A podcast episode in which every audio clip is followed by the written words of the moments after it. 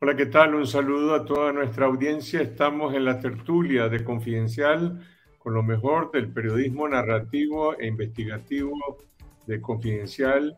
Y esta semana me acompañan mis colegas Cindy Regidor, eh, Iván Olivares, Octavio Enríquez, para comentar las noticias, lo que hay detrás de las noticias y sobre todo las consecuencias que tienen los principales hechos que vamos a comentar el día de hoy, por supuesto, vamos a hablar de la noticia de mayor impacto en Nicaragua y que también ha tenido una enorme resonancia internacional, la confiscación de la Universidad Centroamericana, la UCA, una universidad de más de 60 años eh, administrada por la y creada por la Compañía de Jesús, por los jesuitas en Nicaragua. Ha sido la incubadora de la formación de varias generaciones de nicaragüenses en distintos campos, no solamente académicos, sino en su propia vida, de sus valores, de su formación, que ha tenido un enorme impacto en el capital humano de Nicaragua y en la transformación del país. Esta semana la dictadura de Daniel Ortega ordenó, a través de un oficio mal escrito de una jueza, eh, ejecutar la confiscación de la UCA alegando y atribuyéndole supuestos delitos de terrorismo, como lo han hecho antes con muchos otros ciudadanos presos políticos y con otras instituciones también eh, acusadas de conspiración.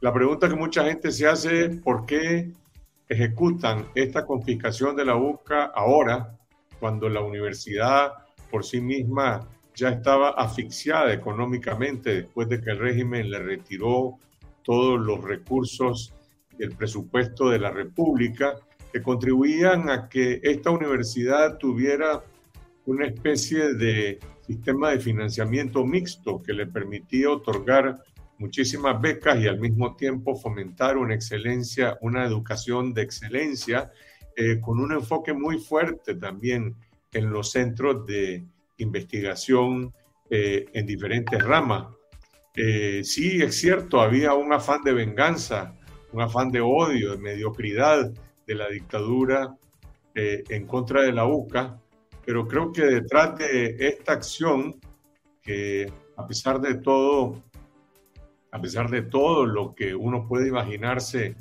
eh, también ha tenido un enorme impacto en el país. Hay un modelo totalitario que está empeñado en barrer con todas las instituciones, con todos los centros de pensamiento, centros de elaboración de información, cancelaron y confiscaron medios de comunicación, eh, cerraron todos los espacios de las organizaciones no gubernamentales, ya habían confiscado eh, decenas de otras eh, universidades privadas, pero sin lugar a dudas la UCA, dentro de todas las instituciones de universitarias, ha sido, es la principal eh, institución.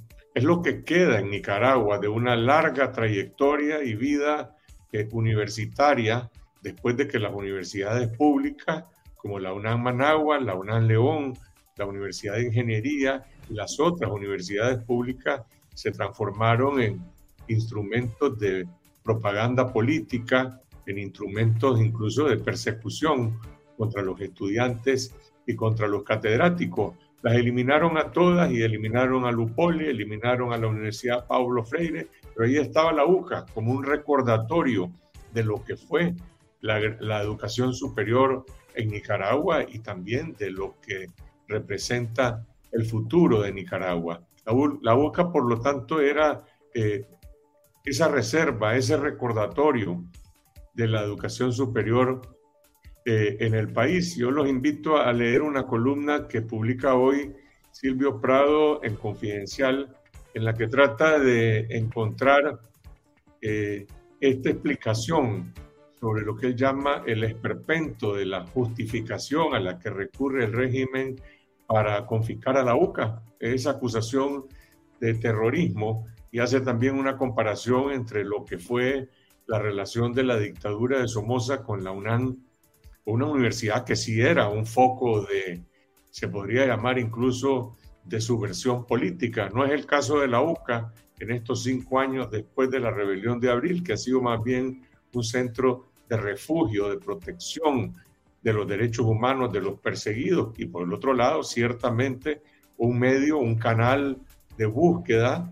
de soluciones, de soluciones pacíficas, de soluciones cívicas, de construcción de alternativas a través de los diálogos nacionales. Ese es el pecado de la UCA, no someterse nunca, no rendirse ante una dictadura familiar totalitaria que finalmente termina eh, imponiendo esta confiscación. Pero además de eso, hay que decir que a lo largo de estas seis décadas la UCA construyó no solamente eh, una, una, enorme fortaleza en su capital humano, en, su, en sus profesores, en sus graduados, en sus investigadores, sino también una infraestructura vasta que va mucho más allá de lo que son aulas de clase, eh, auditorios, eh, laboratorios, distintos centros de investigación creados en la universidad, desde el Centro de Biología Molecular hasta el Instituto de Historia de la UCA, NITLAPAN,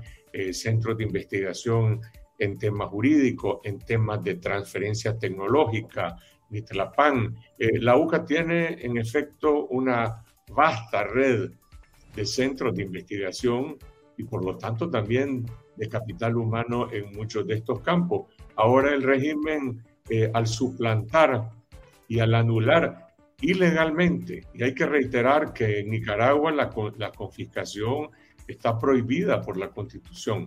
La Constitución dice eh, no se pueden confiscar eh, los bienes y quien incurra en estos decomisos está incurriendo en delito.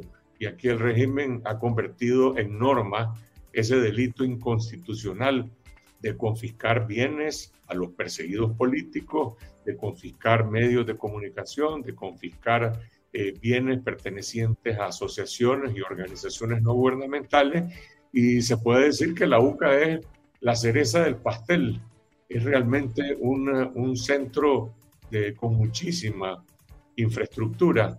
Eh, ahora el régimen ha creado la Universidad Estatal eh, Casimiro Sotelo, con lo, tal, con lo cual están incurriendo en una afrenta a la memoria de Casimiro Sotelo, que es un ex estudiante de la Universidad Centroamericana en los años 60, creo que fue el primer eh, líder estudiantil de la UCA, el primer presidente del CEUCA, o si no uno de los primeros y, principales, y que posteriormente murió luchando contra la dictadura eh, de Anastasio Somoza de Baile. Es decir, aquí se está incurriendo en una gran ironía en la cual se, anula, se confisca un centro de pensamiento, un centro autónomo, como ha sido la UCA, administrada por la Compañía de Jesús, y se le pone el nombre de un mártir de la lucha contra eh, otra dictadura. El impacto de la UCA en la vida nacional pues, es un tema que amerita eh, una gran conversación nacional, no solamente por su incidencia en diferentes campos, en el campo de derecho, de ingeniería, de la arquitectura, de las ciencias naturales, de las ciencias sociales, de la investigación y, de muchos otros, sino también por lo que representa ese capital humano y la incidencia que ha tenido eh, en la vida nacional. De una u otra manera, todos somos UCA en este país, de manera directa o de forma indirecta, confidencial en estos días invitó a nuestra audiencia a comentar sobre el impacto que tiene eh, la confiscación de esta universidad.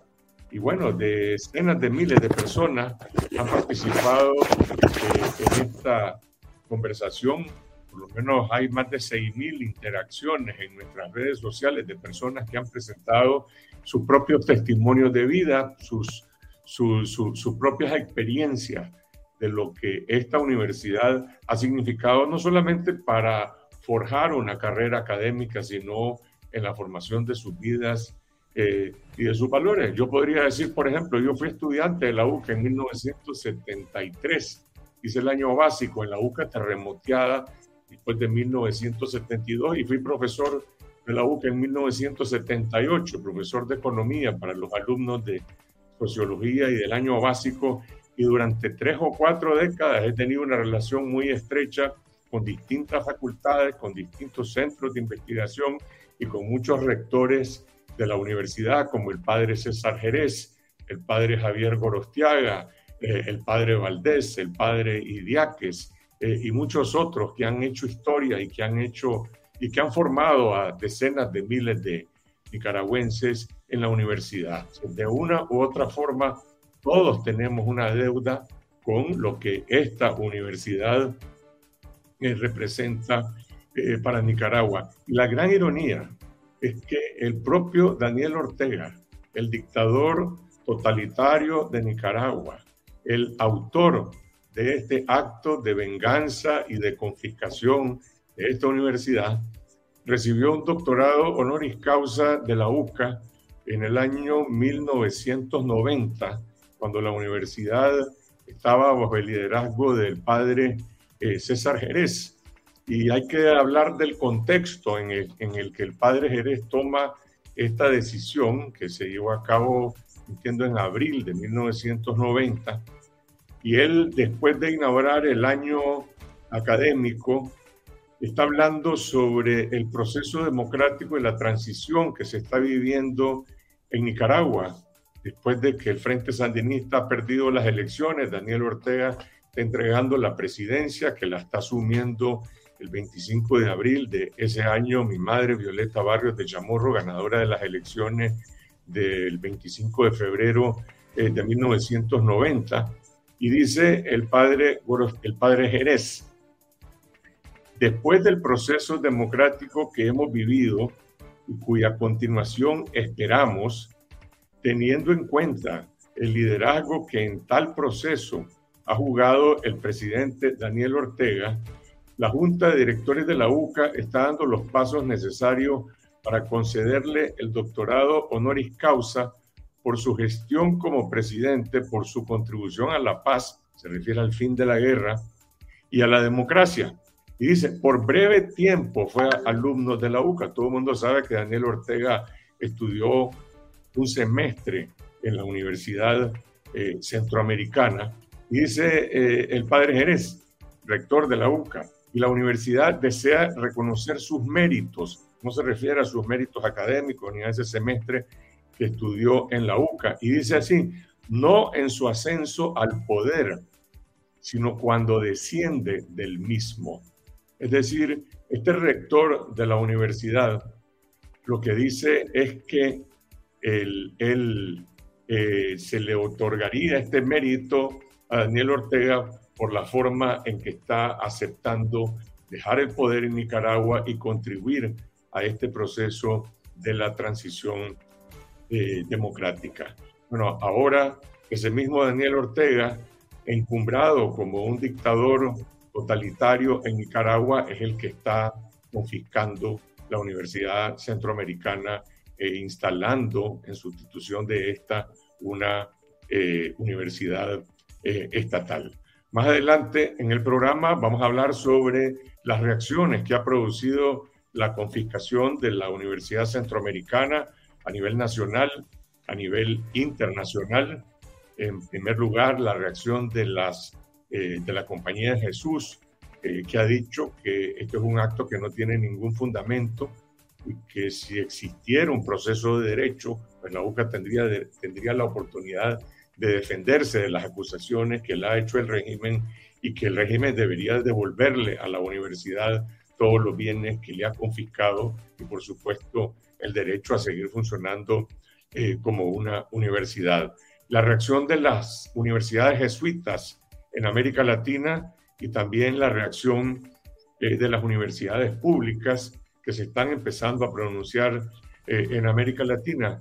Y aquí el punto fundamental en todo esto tiene que ver con el hecho de que, sin lugar a dudas, si el régimen se ha atrevido a hacer esta confiscación es que porque parte de la premisa de que gobierna bajo una situación de impunidad total. Es decir, que este acto, según Daniel Ortega, según la dictadura que malgobierna Nicaragua, va a pasar sin consecuencias, como han ocurrido otros anteriormente. Y ese es el gran desafío que enfrenta hoy Nicaragua y que enfrenta hoy, bueno, la comunidad universitaria. La comunidad universitaria no solamente de hoy, sino de siempre en Nicaragua, de distintas generaciones que han pasado por esta y otras universidades y también la comunidad internacional. ¿Se va a imponer la impunidad o va a pagar un costo político? ¿Se le va a hacer a Ortega pagar un costo eh, como resultado de una presión nacional e internacional que apunte no solamente a revertir la confiscación de la UCA, a revertir la confiscación de otros centros de estudios, de otras instituciones de la sociedad civil y la libertad que le ha sido conculcada al pueblo de Nicaragua hasta llegar a la suspensión del Estado policial y abrir un proceso democrático en Nicaragua. Son preguntas que deja eh, la confiscación de la Universidad Centroamericana y las principales reacciones que se han generado eh, en, en esta semana. Más adelante en el programa hablaremos también sobre la elección que se llevará a cabo en Guatemala este domingo 20 de agosto, cuando se lleva a cabo la segunda vuelta de la elección presidencial entre Bernardo Arevalo, el candidato del movimiento Semilla, y Sandra Torres, candidata de la Unión de, la Esperanza. Todas las encuestas que se han conocido en los últimos días la de Sid Gallup y la que publicó el diario Prensa Libre le dan una amplia ventaja a Bernardo Arevalo, eh, algunas de 15, 20 y hasta 30 puntos sobre Sandra Torres, pero al mismo tiempo el propio Arevalo ha reconocido de que la posibilidad de su victoria también está generando un clima de tensión y de amenazas de parte de lo que en Guatemala se conoce como el Pacto de Corruptos, eh, liderado por eh, la Fundación contra la Corrupción y, el frente, y la, la, Fiscalía Anticorrupción, que podría eventualmente quitarle la personería jurídica al movimiento Semilla e incluso procesar a Arevalo, siendo este presidente electo en Guatemala, para tratar de impedir que tome posesión como presidente de la República. Más adelante en el programa vamos a conversar con Juan Luis Font, periodista guatemalteco, director de Contracorriente, quien se encuentra eh, exiliado en Estados Unidos.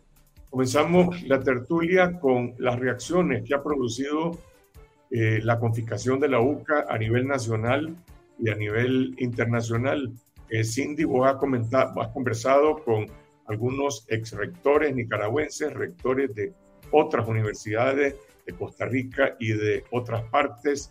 Eh, ¿Cómo percibís el clima de las reacciones entre las universidades jesuitas, entre las universidades públicas, la Compañía de Jesús, incluso el propio secretario general de las Naciones Unidas, Antonio Guterres, que se ha pronunciado sobre esta confiscación?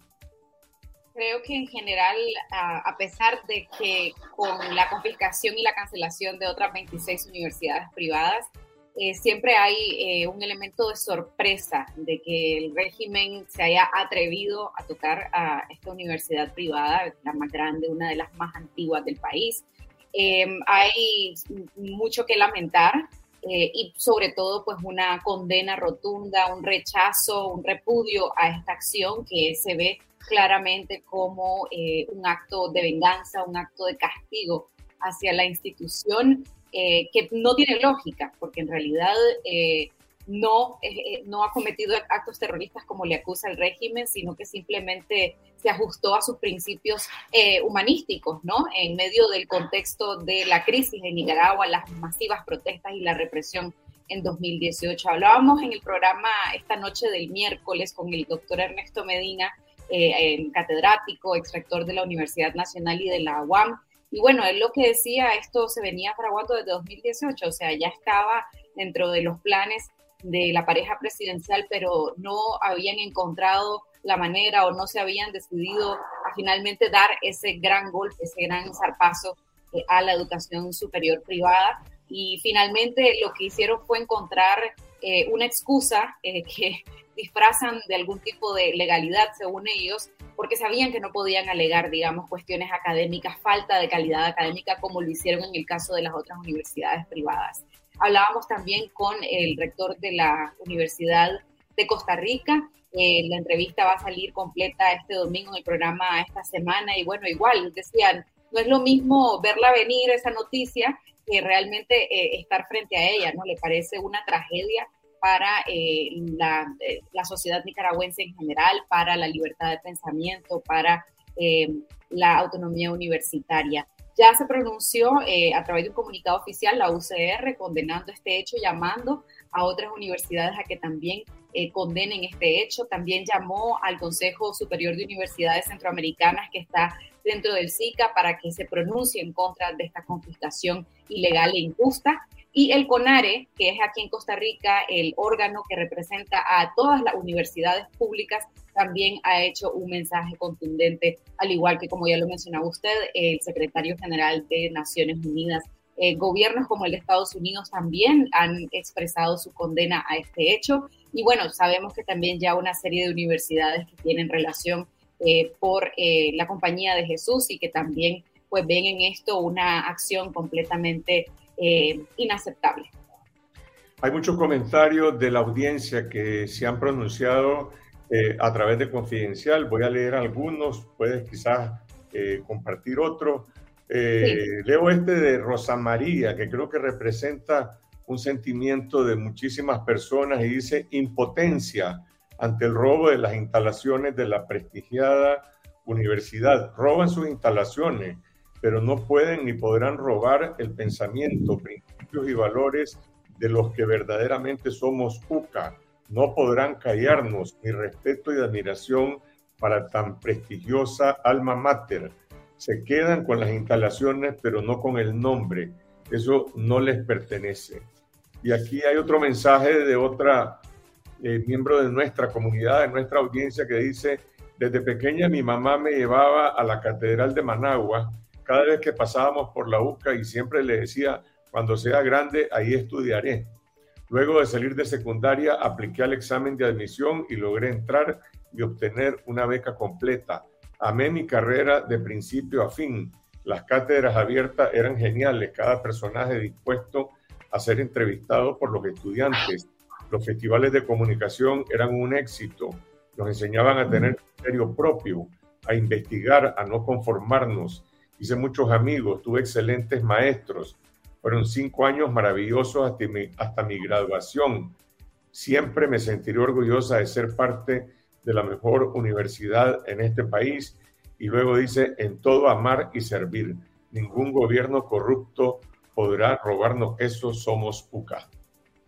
Hay muchos mensajes muy emocionales, muy sentidos y la verdad que eh, se nota que hay un impacto emocional muy grande en esta noticia y además son mensajes muy poderosos para desafiar y pues votar esa, ese discurso y esa retórica del régimen completamente falsa, en donde dicen que están rescatando la universidad burguesa para que puedan acceder a ella los obreros, algo así y la mayoría, o muchos de los comentarios vienen de personas que tuvieron algún tipo de beca. Creo que casi que la mayoría tuvimos algún tipo de beca. En mi caso, yo estudié gracias a una beca del 100% de la UCA que, claro, se financiaba con eh, recursos estatales que recibía y que administraba eh, de una manera que uno podía decir, sí, están bien invertidos esos recursos. Quisiera también destacar un par de otros comentarios que van en esa línea. Eh, Lorenz decía, llegué con cinco córdomas a la feria de un día con la UCA y mi disyuntiva fue si regresaba caminando a Ciudad Sandino o si pagaba el formulario de beca.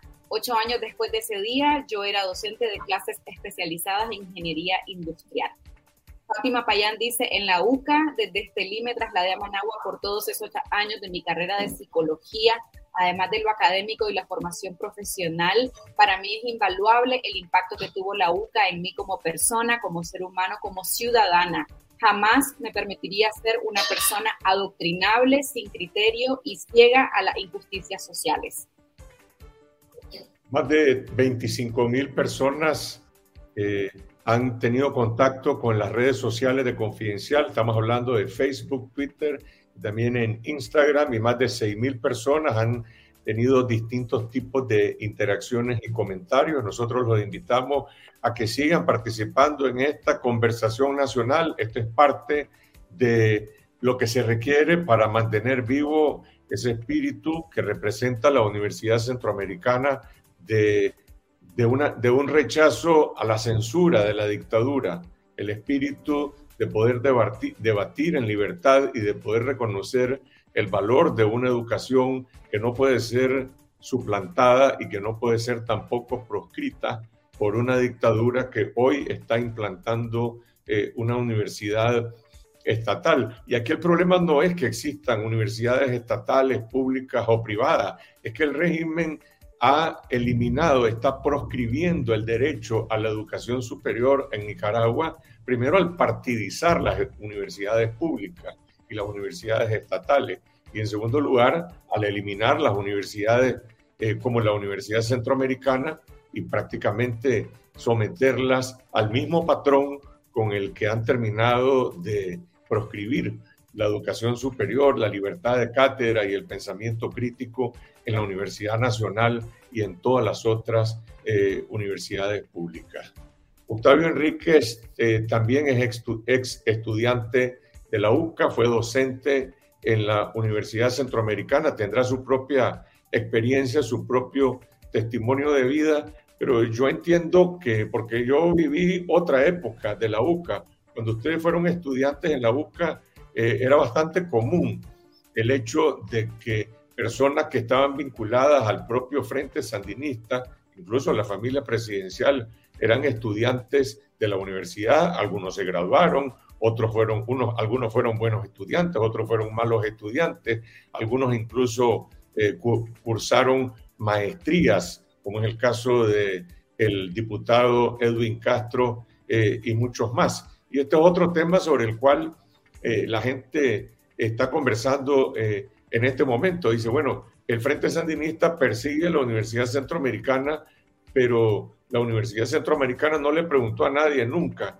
de qué orientación política o ideológica era para ofrecerle una educación de calidad, una educación de excelencia.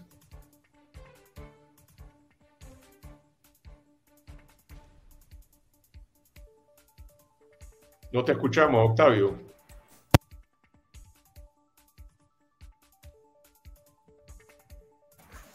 ¿Me escuchan? Ahora sí. Ok.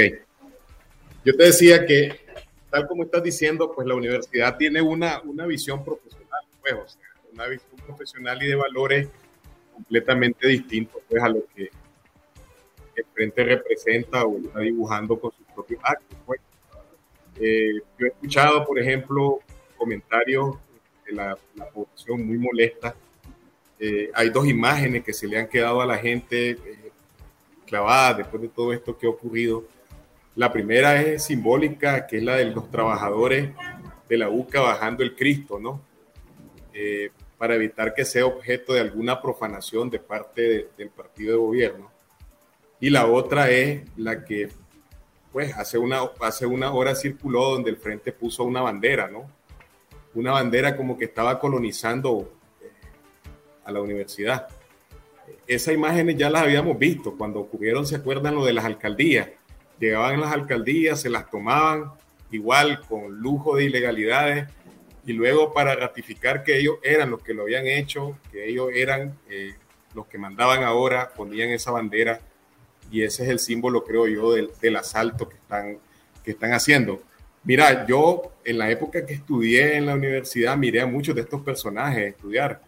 Eh, por ejemplo, eh, Juan Carlos Ortega era estudiante de la universidad, porque vos mencionaste el caso de, de, de Ortega, de Ortega, eh, bueno, convertido ahora en dictador, pero Ortega, por ejemplo, eh, solo cruzó eh, poco tiempo, pues se matriculó en Derecho y después se salió, pero Juan Carlos sí estudió la carrera de comunicación social. Y dos hijos más y una nuera de Ortega. Es decir, ellos tienen plena conciencia, plena conciencia de lo que inculca la universidad. Pero tal parece que lo que ha ocurrido es que aunque ellos hayan estado en la universidad y hayan pasado por la, universidad, realmente la educación jesuita y los valores que promueven los jesuitas obviamente eran un asunto eh, completamente ajeno a su actuación. Edwin Castro, que lo están eh, mostrando también, eh, estudió en la universidad, la fiscal general Ana Julia Guido, Carlos Emilio López, eh, Walmaro Gutiérrez, que son otros muy conocidos, ¿no? De, gente del partido, del partido de gobierno. Y ellos, con su silencio, bueno, y en el caso de, de los funcionarios, ¿verdad? Que me refiero tanto a los que participaron tanto en el Poder Judicial como el Ministerio de Gobernación y que han intentado dar una fachada de legalidad, pues son cómplices de este robo, de este robo descarado, pues. Este no es un tema jurídico, ni aquí no hay ninguna, aquí no hay ningún sustento judicial, ni en este caso ni en los otros casos que desde que se impuso en Nicaragua un estado policial y se ha degenerado completamente eh, la Corte Suprema de Justicia, eh, la Fiscalía eh, y la Policía no tienen ningún sustento de carácter jurídico, que no hay ningún derecho a la defensa absolutamente de nadie. Lo que esa jueza hizo fue poner en vergüenza la degeneración de este régimen y, le, probablemente alguien le dijo, ponerle que, ponerle que los vamos a confiscar por terroristas. Y nadie, nadie está discutiendo y nadie está preguntando si van a presentar alguna prueba, simplemente porque no tienen ninguna prueba, porque aquí los terroristas son los que están al frente del gobierno, son los que desde el gobierno han hecho un golpe de Estado, los que provocaron una masacre en el país, los que demolieron las instituciones democráticas. Ese no es el tema de discusión. Aquí la pregunta es lo que está perdiendo la sociedad al eh, eliminarse este último espacio eh, de un centro de educación superior que con todas las restricciones que tenía la UCA seguía funcionando y seguía brindando esta educación de calidad para más de 5.000 estudiantes. ¿Qué va a pasar ahora con eh, las esperanzas, las expectativas, las carreras universitarias de estos más de 5.000 estudiantes o posiblemente serán más de 8.000? No sé cuál es la cifra eh, confirmada de estudiantes de la UCA o de otros que cursan eh, programas de educación superior o maestría,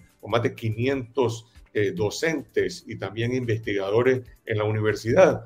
Se van a someter, van a, van a, van a quedar eh, aplastados bajo esta nueva modalidad de una universidad estatal, como ha ocurrido con las otras universidades. Lo que uno ve todo el tiempo es que los jóvenes siguen emigrando de Nicaragua y están buscando alternativas para continuar sus estudios universitarios aquí en Costa Rica, donde nosotros estamos exiliados, y, y en muchos otros países.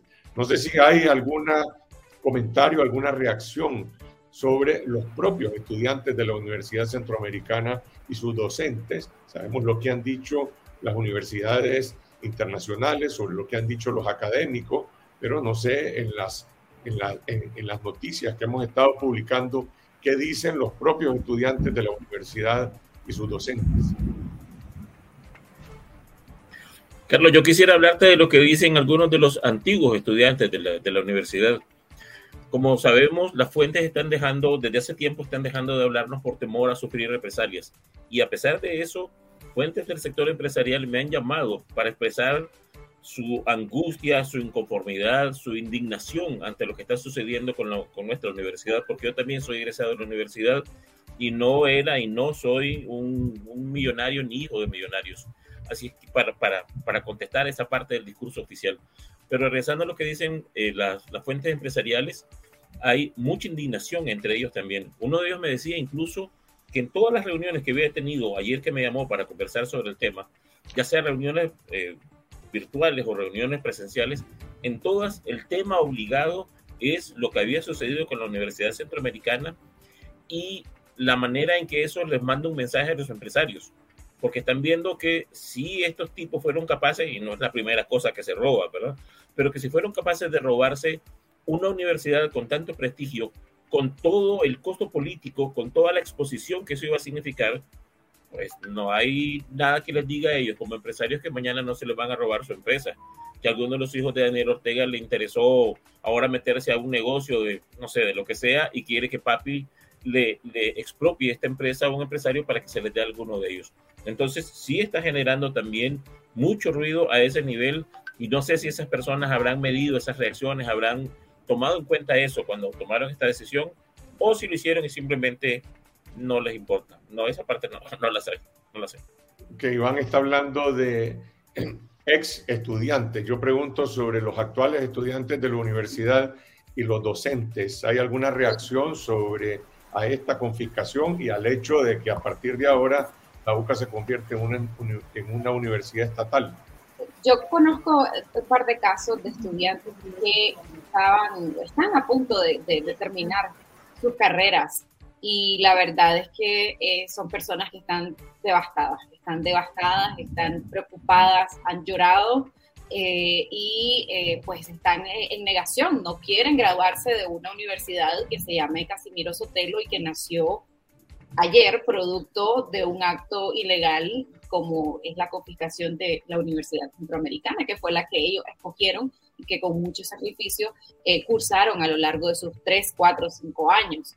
Em, y en muchos casos, bueno, o al menos en los que conozco, están también intentando averiguar si es posible eh, llevar sus notas para poder terminar a lo mejor en alguna universidad eh, aliada de la red de jesuitas.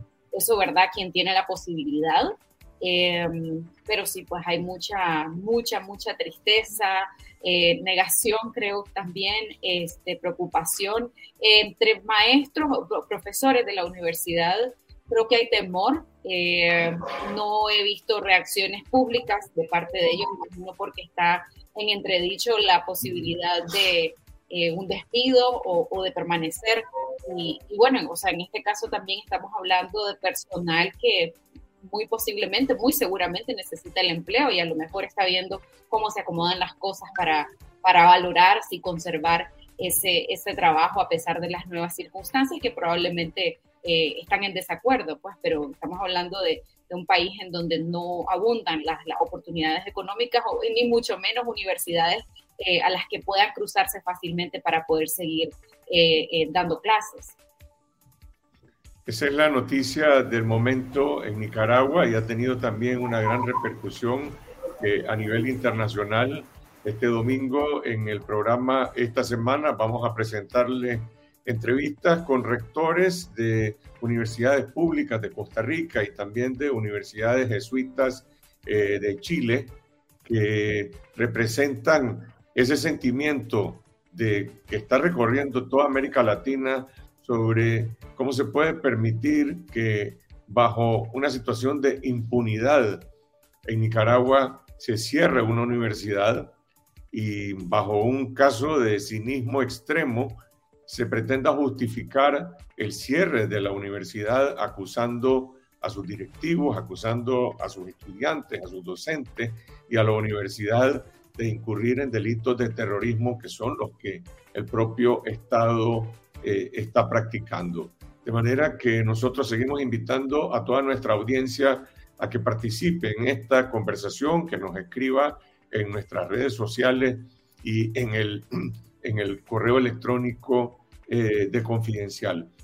Hay otras noticias que queremos comentar brevemente antes de pasar a la elección de Guatemala que se llevó a cabo eh, este domingo. El periodista Víctor Ticay, que fue encarcelado, secuestrado y posteriormente eh, sometido a un simulacro de juicio en el cual fue acusado de conspiración por haber transmitido a través de sus redes sociales eh, una, una procesión religiosa que se llevó a cabo el miércoles santo en Nandaime, eh, ahora ha sido condenado a ocho años de cárcel. Octavio. Así es, Carlos, fue condenado a ocho años de cárcel. Eh, esto fue confirmado por el colectivo de derechos humanos y realmente pues una muestra más ¿no? de la persecución que el Estado tiene contra la iglesia y la libertad de expresión. Pues la verdad es que eh, uno no, pues, no tiene más palabras que, enviar pues, su solidaridad a la familia de Víctor.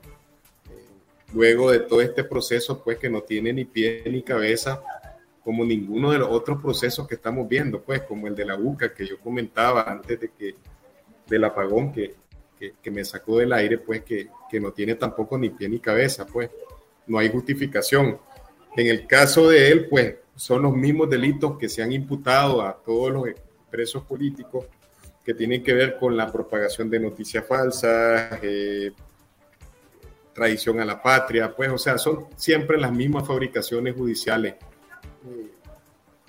Y eso es lo que te puedo decir, pues, o sea, el, el caso de Víctor es el último que demuestra eh, cómo el, régimen está eh, atacando sin, sin cuartel a la, a la, libertad de expresión, a la Iglesia Católica, porque recordemos que él cuando estaba transmitiendo su calidad de periodista eh, una tradición religiosa en su ciudad Nandaime, pues fue capturado, fue capturado al, al día siguiente y fue preso y y pues en un proceso sin, sin, con absoluta falta de garantías. La semana pasada eh, arribó a Puerto Caldera, en Costa Rica, el primer, eh, la primera ruta comercial que se abrió entre El Salvador y Costa Rica de un ferry, en este momento de carga, eventualmente también de, de turismo y de pasajeros. Eh, la ruta, el puerto de la Unión del Salvador, Costa Rica, sin pasar por Nicaragua. Esto ha generado eh, muchas preguntas en relación a lo que representa, eh, primero, por qué se hace un ferry que originalmente iba a pasar por el puerto de Corinto y ahora viene directamente eh, a Costa Rica. algunos transportistas y empresarios consideran que esto es una buena alternativa para agilizar el transporte centroamericano a través de una vía que es más corta eh, que, la, que la vía terrestre y que por el otro lado los libera de posibles eh, problemas, asaltos, atrasos en las carreteras, pero por el otro lado hay gente que dice que esto sigue siendo caro y que no se le ve cuál es la viabilidad que tiene. Iván, ¿cuál es el balance sobre las primeras semanas de este ferry? ¿Qué impacto tiene para El Salvador, para Costa Rica y para Nicaragua? Carlos, va a haber distintas reacciones dependiendo de quién le preguntemos. Por ejemplo, desde el punto de vista oficial, eh, tanto de los gobiernos como del sistema de la integración económica centroamericana, una de las cosas que observan es que el comercio en nuestra región suma alrededor de 15 mil millones de dólares y que de toda esa cantidad, más o menos el 95% viaja por carretera. Eso significa de que, las carreteras están en realidad, las carreteras, pero especialmente los puestos fronterizos, están demasiado saturados y atrasa tanto la carga que al final transportarla entre Costa Rica y El Salvador tarda 96 horas, básicamente por tantas paradas que hay que hacer en el camino. Esto da una velocidad promedio de más o menos apenas unos 18 kilómetros por hora, como dije, por todo el tiempo que se, que se atrasa. Pero ahora, desde el punto de vista de los transportistas de carga, tenemos dos versiones.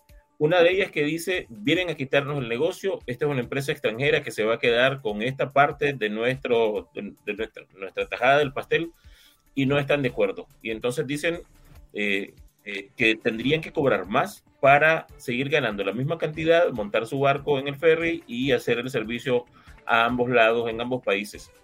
Otras voces dicen, no, simplemente puedes cobrar menos porque ahora el desgaste que va a sufrir tu unidad y no solo eso, la cantidad de tiempo que en realidad va a trabajar el conductor del camión es mucho menor, de modo que hay dinero para los mil, 1.400 dólares que puede costar, costar trasladar uno de estos camiones, pues permite suficiente dinero para que todos ganen. Pero también hemos visto, Carlos, que hay una, una vertiente que opina de que hay una motivación política detrás de todo esto y por lo pronto es como mínimo quitarle a Daniel Ortega en la medida en que esto crezca. ¿verdad? Recordemos también que hubo menos de 20 contenedores en los primeros dos viajes, cuando podrían haber viajado hasta 200. Pero en la medida en la que esto crezca, permitiría quitarle una opción más de chantaje a la dictadura, porque dada la realidad geográfica de Centroamérica, es obligatorio pasar por Nicaragua, del mismo modo que lo es pasar por Costa Rica y Panamá pero eh, dado que es obligatorio pasar por Nicaragua, que es el que concentra mayor inestabilidad en este momento, entonces, eh, sea lo que sea que pase en Nicaragua, si existe un ferry y este es exitoso y, y eh, su servicio incluso crece, pues entonces el comercio en Centroamérica ya no, no sufriría ante un eventual cierre de las fronteras en nuestro país. Eso es lo que está ocurriendo con las primeras semanas del ferry de transporte entre El Salvador y Costa Rica. Ahora nos trasladamos a lo que está ocurriendo en Guatemala, donde ya culminó el cierre de campaña. Entiendo que estaríamos en la fase de lo que se conoce como silencio electoral antes de las votaciones de este domingo 20 de agosto en la segunda vuelta entre Bernardo Arevalo, candidato del Movimiento Semilla, y Sandra Pérez, de candidata de la Unidad por la Esperanza. Está con nosotros Juan Luis Font, colega periodista, director eh, de Contrapoder, eh, quien ha estado siguiendo esta elección. Juan Luis, las últimas encuestas, algunas hemos comentado en este programa, como la de Sid Gallup, también conocimos la de Prensa Libre, eh, proyectan una ventaja importante para Bernardo Arevalo sobre Sandra Torre. Eh, sin embargo, Arevalo y mucha gente eh, advierte de que a pesar de esta ventaja que más o menos proyecta un resultado ganador a su favor, el 21 de agosto, el 21 de, sí, de agosto, no estaría, no estaría proclamado con claridad si él será o no el próximo presidente eh, de Guatemala. ¿Cuál es la situación? ¿Por qué tanta incertidumbre en esta elección donde el que antes fue el candidato sorpresa hoy es el candidato favorito a ganar la presidencia, pero nadie se atreve a brindar certidumbre de que será el presidente? Carlos, muchas gracias por invitarme a, Confidencial y gracias por, bueno, darme la oportunidad de hablar con, tu amplio público nicaragüense, pero además de encontrarme con, mis colegas de Nicaragua. Bueno, lo que ocurre en Guatemala en este momento es que el, el statu quo, la alianza gobernante, mm, encabezado sobre todo por el Ministerio Público, la Fiscalía General de la, de la República, intentan de alguna manera escamotear el triunfo previsible de Bernardo Arevalo porque mm, pues, se rompe para ellos la, la estabilidad en la que se han mantenido durante los últimos cuatro años con prácticamente todas las instituciones cooptadas y con una gran concentración de poder.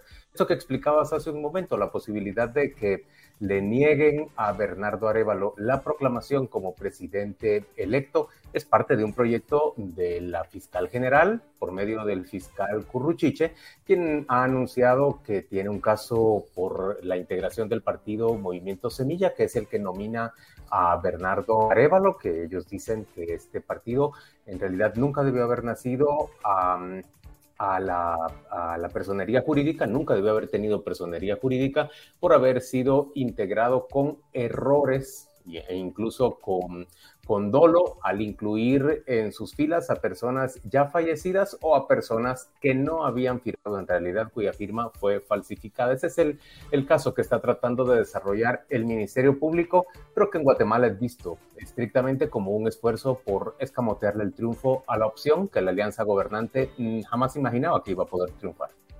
Pero entendemos que una Corte de Constitucionalidad dijo, Semilla puede participar en la elección. ¿Cómo puede un fiscal, cómo puede otro órgano, eh, en todo caso, invalidar el resultado de la elección? ¿Acaso no le corresponde al Tribunal Electoral decir, bueno, el que ganó la elección es este, estas son las impugnaciones que hay, hay plazos para dirimir las impugnaciones?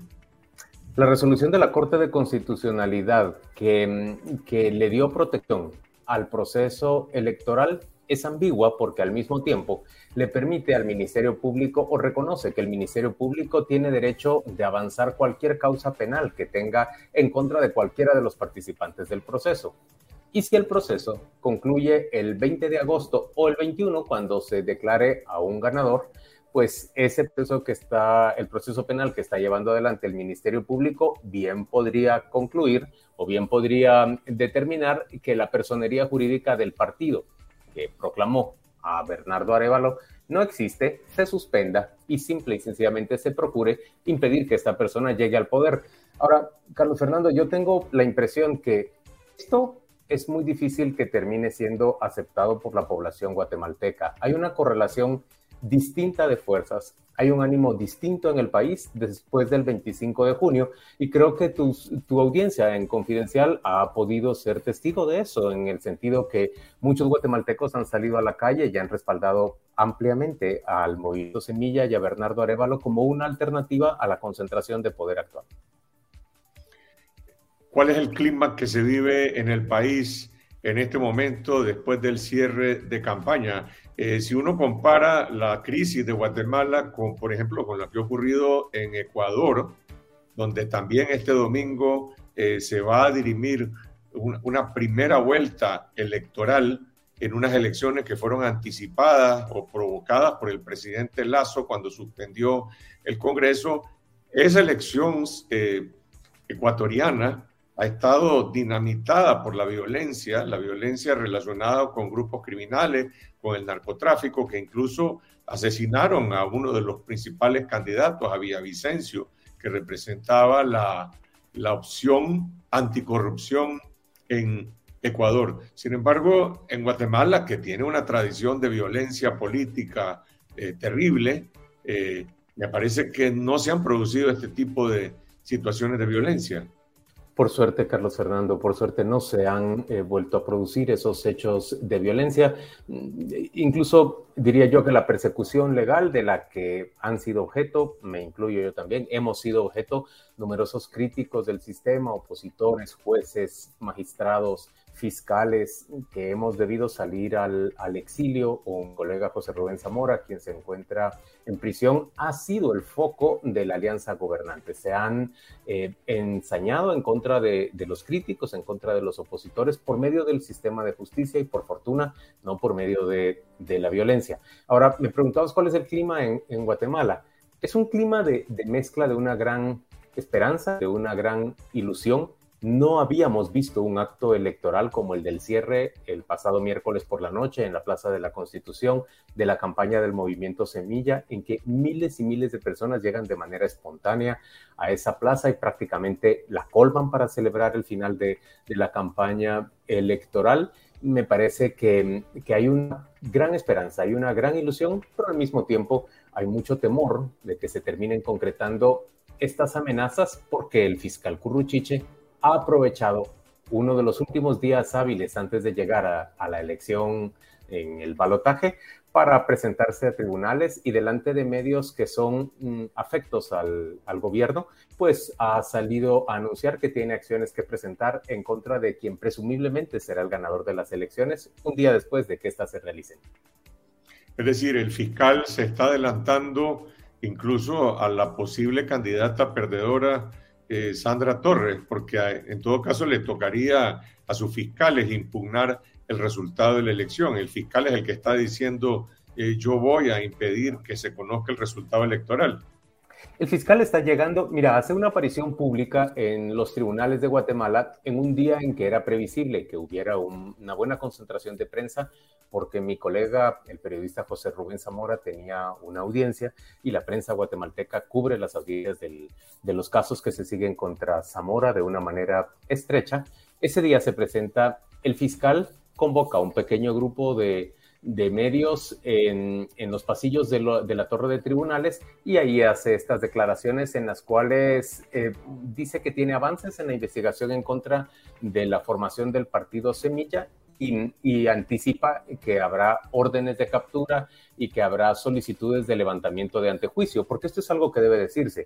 Como diputado, como candidato presidencial, e incluso si llegara a, ganar la elección como presidente electo sobre, sobre Bernardo Arevalo, pues hay un derecho de antejuicio que tendría que ser levantado por parte de la Corte Suprema de Justicia, que forma parte de la alianza gobernante del presidente Yamatei y en términos generales de, de una gran coalición de derecha en el país. ¿Qué fuerzas están detrás del crecimiento político del movimiento Semilla? Bueno, este movimiento tuvo en la primera vuelta electoral, no recuerdo, fueron 12, 13 eh, puntos de votación efectiva Menos que eso, 9.5% de votación efectiva. Y ahora ha crecido. Mencionabas las encuestas que se han conocido en los últimos días.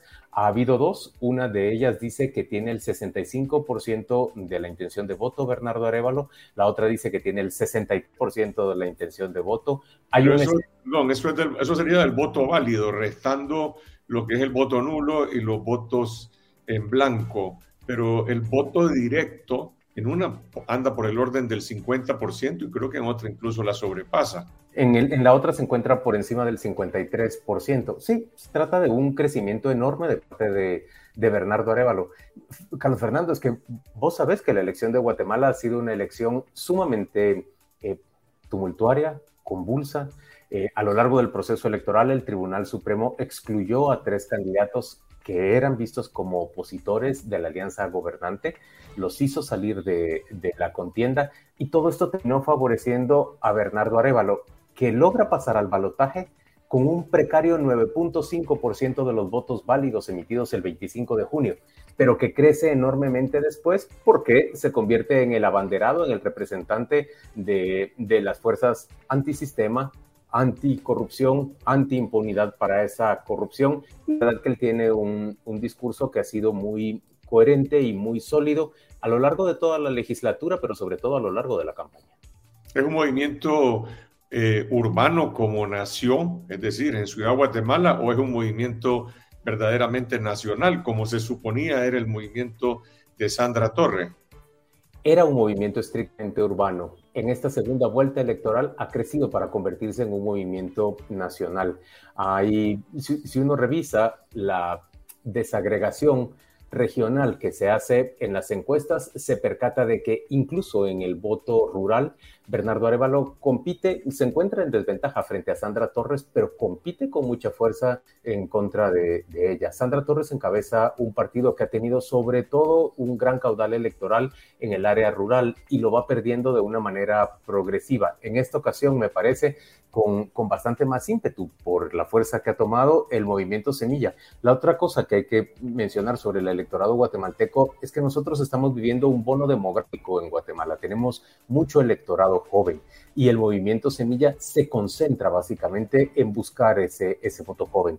La participación que ha tenido en las redes sociales, sobre todo en TikTok y en Instagram, es impresionante, de verdad.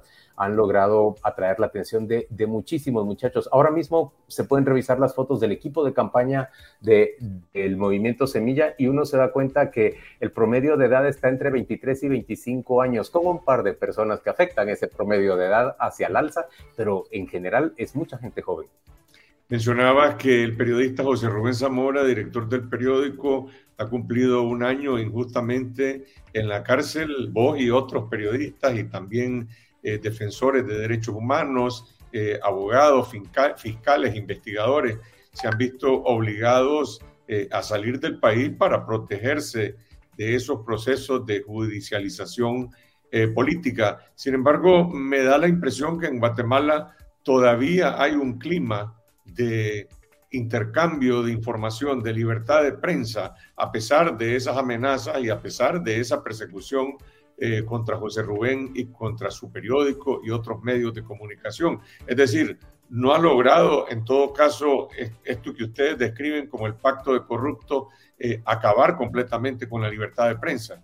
Lo estás diciendo de manera correcta. Incluso diría yo que ha habido un, respeto parcial a esa libertad de prensa, porque muchos colegas periodistas que se encuentran adentro de Guatemala hablan con libertad, desarrollan reportajes de investigación, pese a que se cierran las fuentes gubernamentales, pueden moverse con bastante libertad y desarrollan su trabajo de una manera abierta y explícita. Me parece que en Guatemala la persecución ha sido selectiva y, de alguna manera estratégica, buscando piezas claves que manden un mensaje hacia el resto de, de, los grupos, persiguiendo, por supuesto, a los jueces que llevaban los casos más célebres de corrupción, a los magistrados que habían desarrollado eh, resoluciones históricas en nuestro país y a los fiscales que habían hecho las investigaciones más, más sólidas. Me parece que, que ha sido una una persecución, como te digo, selectiva y estratégica y no mm, amplia y, avasalladora como la que se ha producido, por ejemplo, en Nicaragua. ¿Qué nivel de confianza existe en el Tribunal Electoral eh, guatemalteco? Y te pregunto esto porque en Nicaragua existe cero confianza en nuestros órganos electorales. Si mañana hubiera una elección en Nicaragua, pues eh, uno está preparado a que los resultados se van a conocer a medianoche, en la madrugada, y siempre hay eh, niveles récord de participación electoral, aunque todo el mundo puede ver que las urnas estaban completamente vacías. ¿Qué podemos esperar el domingo en la noche en Guatemala?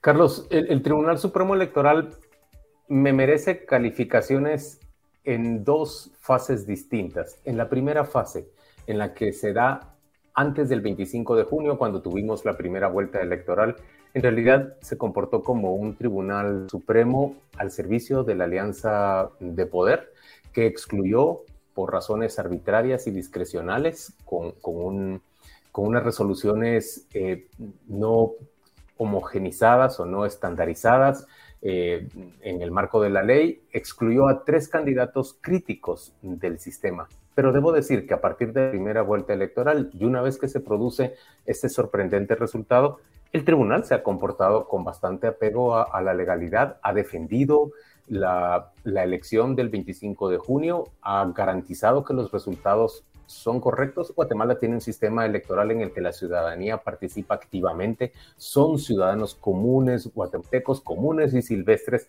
los que reciben al votante, le entregan su boleta y luego cuentan los votos. Y son estas personas, vecinos de todos nosotros, quienes garantizan que el resultado electoral se, se ofrezca con la mayor transparencia, con la mayor claridad.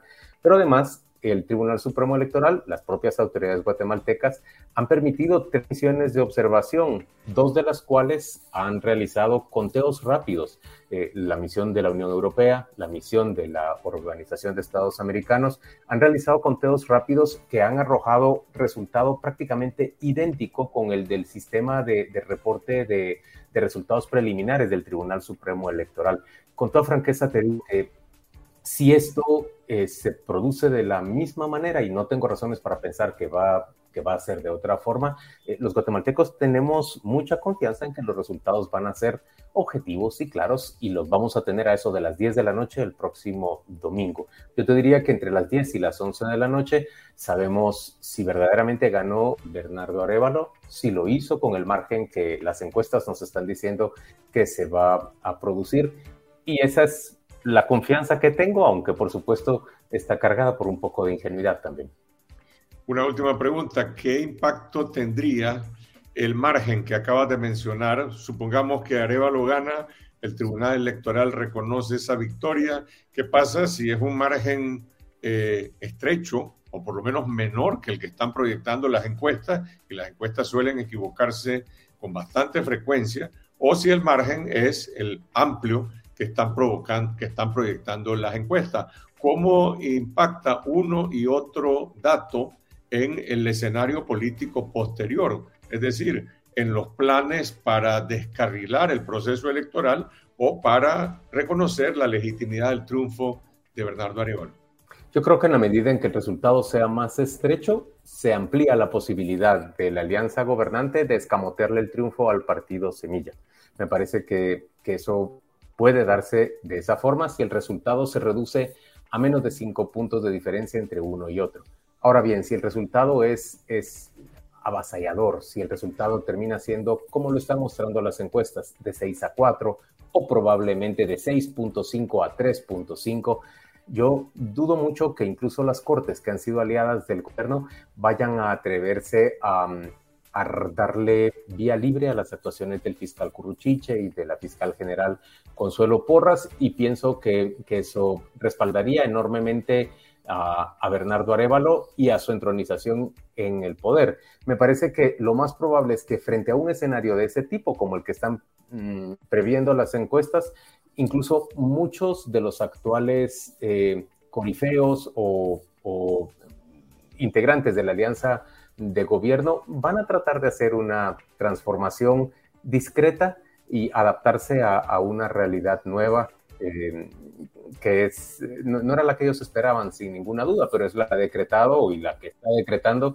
el electorado guatemalteco. Vuelvo a decir, Carlos, que, que todo esto que estoy planteando, estoy seguro que tu audiencia lo comprende, está marcado tanto por, por mi sesgo, en el sentido que soy una persona que se considera también perseguida, estoy fuera del país y tengo animosidad respecto a, esa alianza gobernante, por un lado, pero por el otro lado también, pues tengo una gran expectativa de que la situación cambie y pueda volver a Guatemala, no en el cortísimo plazo, pero, pero en un futuro próximo.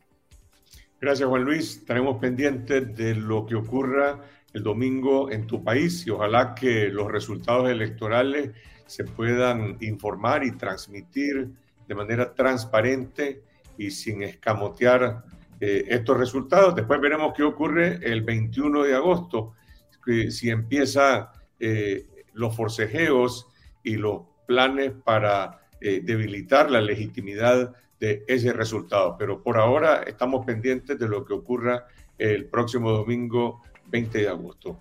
Gracias a toda nuestra audiencia que nos han acompañado en nuestro canal de YouTube, en Facebook Live y también en Spotify. Nosotros eh, regresamos el domingo a las 8 de la noche en esta semana. Vamos a estar hablando sobre las consecuencias de la confiscación de la Universidad Centroamericana en Nicaragua, que ha sido ilegalmente confiscada y suplantada por una universidad estatal creada por la dictadura de Daniel Ortega. Hasta entonces.